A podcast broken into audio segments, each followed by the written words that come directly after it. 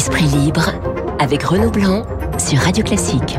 Voilà, confidence à l'instant de Luc Ferry. Euh, avant que la lumière ne revienne, je ne suis pas Brigitte Bardot, parce que nous allons parler de, de la, chasse. et, et, et, néanmoins, j'aime les animaux. Et des animaux euh, en, en, en, fin d'interview, euh, évidemment, après ce, ce, ce, drame dans le, dans le Cantal où une jeune femme a été tuée par le tir d'une, d'une, encore plus jeune jeune fille de 17 ans qui participait à une battue au sanglier. Mais on en reparlera à la fin de, de cet entretien. On va débuter, Luc, si vous le voulez bien, avec euh, évidemment le dossier euh, ukrainien. Euh, proposition d'Emmanuel Macron entre Joe Biden et, Vladimir Poutine pour que les, les deux présidents se, rencontrent. Évidemment, j'imagine que vous êtes pour, pour cette rencontre, mais qu'est-ce qui peut en sortir? Parce que c'est toujours la même chose. Ok, on se rencontre, ok, on discute, mais il y a un moment ou un autre, il va falloir faire des concessions d'un côté comme de l'autre, Luc.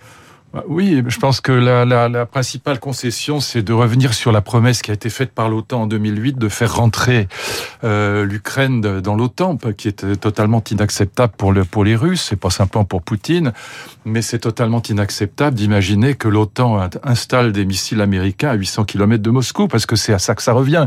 Donc si les, si les Russes installaient des, des missiles à la frontière mexicaine, je pense que les, je pense que les Américains le prendraient mal. Donc il est évident qu'il y a là un sujet majeur.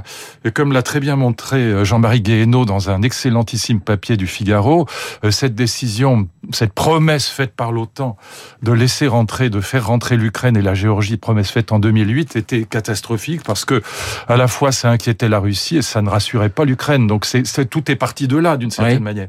Voilà, ça c'est le premier, la première remarque. Vous Donc, êtes pour une finlandisation, en quelque sorte, si je puis dire, de, de, de l'Ukraine, du dossier ukrainien. Je pense, je pense que la seule solution, c'est une régionalisation de l'Ukraine. Voilà, c'est ce qui était d'ailleurs plus ou moins prévu dans les accords de Minsk en 2014 et puis Minsk 2 en, 2000, en 2015.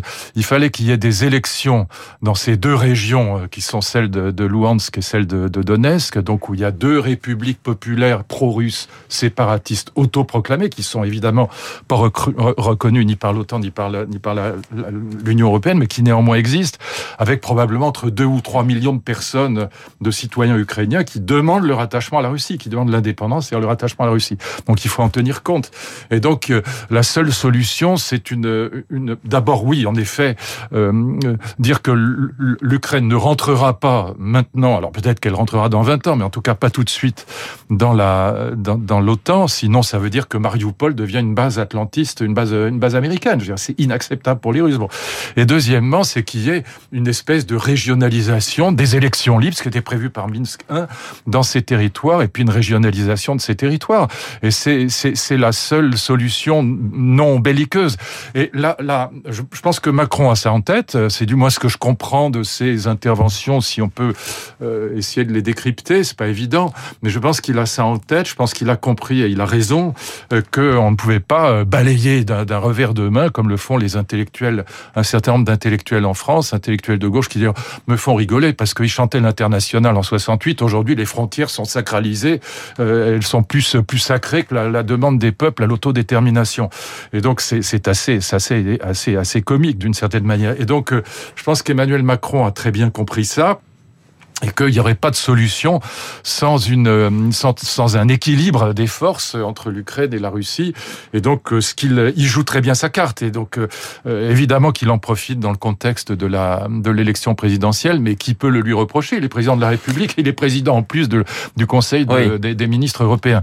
Mais vous parlez de cette partition en ce qui concerne une certaine euh, certains territoires ukrainiens vous dites 2 3 millions qui sont qui sont pro-russes. Oui. il reste 55 millions d'Ukrainiens qui justement c'est pour ça qu'il y a une solution. Ukrainien. Mais évidemment, c'est pour oui. ça qu'il y a une solution. Oui. Si, si, si c'était moitié-moitié, ça, la catastrophe serait là. Mais précisément, comme ils ne sont que 2 ou 3 millions, euh, une régionalisation sur le modèle, je ne sais pas, moi, de la Catalogne ou quelque chose comme ça, euh, c'est d'ailleurs, je crois, à peu près ce que proposait Lavros, le ministre des Affaires étrangères russe, euh, ce, serait une, ce serait une solution acceptable probablement pour tout le monde. C'est quelque chose comme ça, en tout cas, qu'il faut essayer de rechercher avec une finlandisation provisoire euh, de la de, de, de, de l'Ukraine. Donc je vois pas de, de solution ailleurs. Sinon, en effet, on aura ce qui s'est passé en Crimée, c'est-à-dire qu'un jour ou l'autre, ces républiques populaires séparatistes, qui encore une fois sont autoproclamées, elles n'ont aucune légitimité, mais elles existent néanmoins, elles seront rattachées à la Russie par un biais ou par un autre. Alors, quand on, on, on écoute Boris Johnson qui se compare à Winston Churchill, moi, il m'évoque davantage Bozo le clown. Il faut quand même être sérieux. La guerre du Donbass, elle a fait 14 000 morts. Euh, encore en comptant euh, ces 14 000 de trop. C'est une catastrophe. Évidemment que ça nous tétanise tous que ce soit encore possible au cœur de l'Europe. Mais enfin, c'est moitié moins qu'une journée en 1917. Mmh. moitié moins qu'une journée en 1917. Donc comparer ce qui se passe aujourd'hui en Europe avec la deuxième guerre mondiale, je veux dire, on nage en plein délire. Voilà. Et donc euh, euh, gardons un tout petit peu de rationalité sur ce sujet. Évidemment qu'il faut absolument éviter la guerre. C'est ce qu'essaye de faire Emmanuel Macron et il a évidemment raison.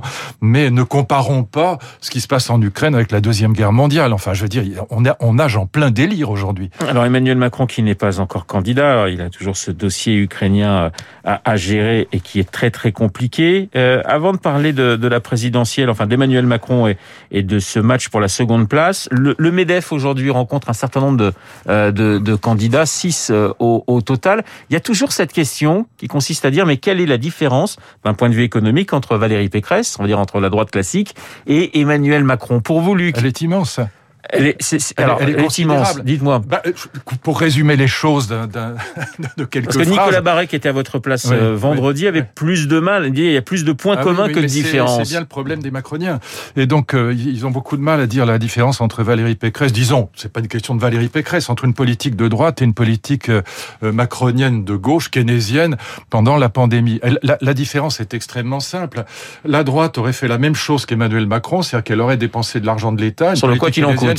Sur le quoi qu'il en coûte, la oui. droite aurait fait exactement la même chose. Mais ce qu'elle aurait fait en même temps, en tout cas si c'est une vraie droite, maintenant est-ce qu'elle l'aurait fait euh, Enfin en tout cas c'est ce que faisait Thierry Breton quand il était aux affaires. Elle aurait mis en face des dépenses de l'État des économies budgétaires sur le non-remplacement d'un certain nombre de départs de fonctionnaires, notamment ceux qui doublonnent entre les régions et les départements. C'est ça la politique de mmh. droite. C'est faire des économies budgétaires quand on fait une dépense budgétaire. Et donc ça c'est le contraire de ce qu'a fait Macron puisque il a il avait dit qu'il économiserait, si je puis dire, 120 000 postes de fonctionnaires, c'est-à-dire que c'est pas, on vire pas les gens, hein, c'est des non-renouvellements de départ à la retraite. Il n'a rien fait du tout. Et on a augmenté, c'est ce que montre très bien Agnès Verdier-Molinet, on a augmenté en, entre 20 et 30 milliards d'euros la dépense publique, euh, la, la, la, dépense publique pour les, les fonctionnaires. Donc euh, on a, on a, si vous voulez, une très très grande différence entre une politique keynésienne de gauche conduite par Macron et une politique keynésienne de droite, si je puis dire. Il faut être keynésien en période de crise. Il faut que l'État soutienne les entreprises. Il peut pas faire autrement.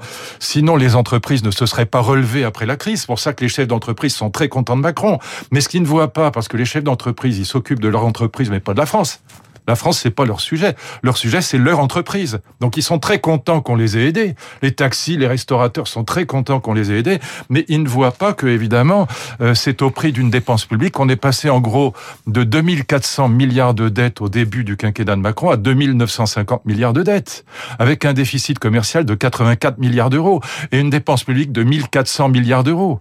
Donc, on est dans une situation qui, en vérité, est catastrophique. Donc, une politique de droite, tu t'étais, enfin, une vraie, ça veut pas dire que je suis pas sûr que la droite l'aurait fait, ça c'est encore un autre sujet. Mais une vraie politique de droite aurait fait la même chose que Macron, mais avec des économies considérables en face. Le, la candidate de la droite s'appelle Valérie Pécresse. Elle est à 15-16% dans, dans, dans, les sondages.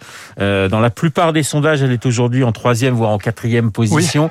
Comment vous, vous sentez les, les choses pour euh, cette candidate que, que vous soutenez, euh, Luc? Elle parle de, de misogynie. Est-ce que vous pensez non, que le, vous pensez que l'argument est, est, recevable? C'est aussi ce que dit Alain Max. Et c'est pas c'est pas totalement exclu. Il est évident que euh, dans dans le contexte de la de la guerre en Ukraine ou de l'éventuelle guerre en Ukraine enfin, elle est, déjà là, cette guerre. De toute façon, la guerre du Donbass a déjà existé. Il est évident qu'un certain nombre de machos se disent, bah voilà, euh, est-ce qu'en face de Poutine et Joe Biden, est-ce que euh, face à Poutine, qui est quand même, il faut le dire, qui est homophobe et sexiste euh, de manière assez fanatique, c'est pas, Poutine n'est pas, n'est pas un homme fréquentable pour un, un, démocrate européen. Je veux dire, il faut quand même dire les choses comme elles sont. Est-ce que Valérie Pécresse, est-ce que, est-ce que un autre candidat, est-ce que Yannick Jadot, est-ce que que est-ce que Éric Zemmour ou est-ce que Marine Le Pen tiendrait le choc face cette, à cette situation, à cette gigantomachie, on peut dire, entre Biden, entre Zelensky, entre Poutine. Voilà, donc il y a évidemment cette interrogation sur la capacité des autres candidats. évidemment, si on est machiste de ça touche encore plus les femmes que les hommes, à, à, à être dans euh, l'homme de la situation, c'est exprès que je dis ça, euh, dans ce contexte de guerre, bien sûr. Et donc, il, est clair que hum, la, la, la question de savoir, euh, la question du machisme est pas totalement absente de. de, de Mais c'est pas la principale. Non, c'est pas le principal, bien sûr. L'enjeu pour Valérie Pécresse, c'est d'arriver au deuxième tour. Au deuxième tour, elle a des vraies chances de gagner parce que une grande partie de la gauche votera pour elle, comme elle a voté pour Chirac, non pas par euh, sympathie pour la droite, mais par euh, hostilité à Macron. Et puis, évidemment, une grande partie de l'extrême droite votera quand même pour elle pour les mêmes raisons. Non pas par sympathie pour la droite euh, républicaine, mais par antipathie pour Macron. Donc au deuxième tour, elle a des vraies chances, mais l'accès au premier est évidemment très compliqué puisque on a trois candidats dans un mouchoir de poche. Alors on va suivre ça de, de, très près dans les dans les semaines à venir. On parlait en début d'interview justement de cette de ce qui s'est passé dans le Cantal avec une femme qui se promenait, qui a pris une, une balle perdue tirée par une jeune fille de, de 17 ans qui participait à une battue au, au, au sanglier. Mais c'est pas acceptable. Euh, c'est cette question de la chasse qui revient d'ailleurs euh, dans tous les cinq ans au moment de la, la présidentielle. On sait que les Français euh, alors, sont divisés sur cette question, mais la chasse, ça remonte à la Révolution, c'est un symbole un, un, important. Qu'est-ce qu'il faut faire, Luc? C'est impossible à interdire. Il y a un million de chasseurs en France. Aucun président de la République ne prendra la responsabilité d'interdire la chasse. Maintenant, euh, y a, moi j'ai été chasseur quand j'étais gamin parce que tout le monde chassait. J'étais à la campagne, j'ai passé les 25 premières années.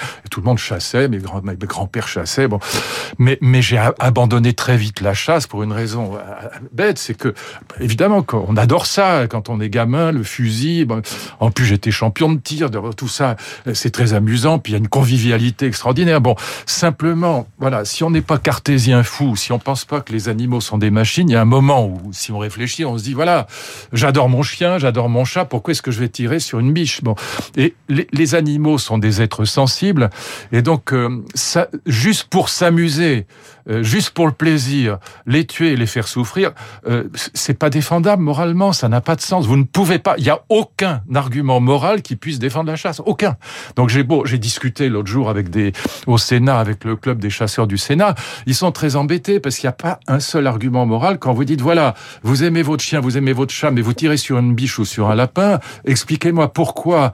Bien, je comprends très bien le plaisir que vous avez tirer, je, je l'ai partagé moi-même, mais est-ce que vous pouvez défendre moralement le fait de faire souffrir juste pour le plaisir un animal qui est un être sensible. Quel est l'argument moral? Voilà, ben, il y en a pas. Sauf si on est cartésien et qu'on se dit mais non, c'est des machines, les animaux, on s'en fout. Mais c'est pas vrai.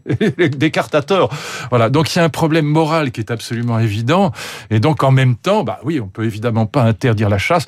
Alors d'un autre côté, si on, on veut être raisonnable, c'est vrai que voilà cette affaire du Cantal, elle montre que autoriser la chasse en même temps que les promeneurs, c'est pas possible. Il y a un moment où il faut arrêter la chasse, euh, au moins pendant les week-ends et pendant les vacances. Je dirais, c'est pas possible, même si ça n'arrive qu'une fois par an. Enfin, je crois qu'il y a une dizaine de morts par an. C'est à peu près ça. Euh, oui. Voilà, bah, c'est pas acceptable. On peut pas accepter qu'une jeune femme de 25 ans meure parce qu'une gamine de 17 ans euh, euh, l'a prise pour un sanglier ou qu'il y a une balle perdue. C'est inacceptable, même si ça n'arrive qu'une seule fois, cette seule fois, elle est, elle est de mille fois trop, si je puis dire. Ça n'est pas acceptable.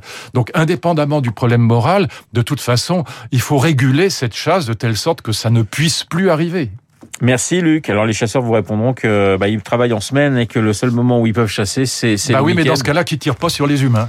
Oui, écoutez, ça n'arrive quand même pas euh, tous les quatre oui, matins. Mais c'est et... 10 de trop, c'est pas acceptable. Voilà, c'est ça n'est pas acceptable qu'une jeune femme de 25 ans meure parce qu'on tire des sangliers pour s'amuser. Ça n'est pas acceptable. Voilà, même si c'est qu'un seul en 10 ans, c'est pas possible. Merci Luc. Luc Ferry, euh, donc euh, demandez comme... d'ailleurs à son mari ou à son compagnon ce qu'il en pense. Comme tous les lundis sur l'antenne de Radio Classique le passionnant et passionné Luc Ferry. Donc on nous parle d'un certain nombre euh, de sujets. Je vous retrouverai la semaine prochaine avec beaucoup de plaisir. Il est 8h57. Dans un instant, nous allons retrouver Laurence Gontier pour l'essentiel.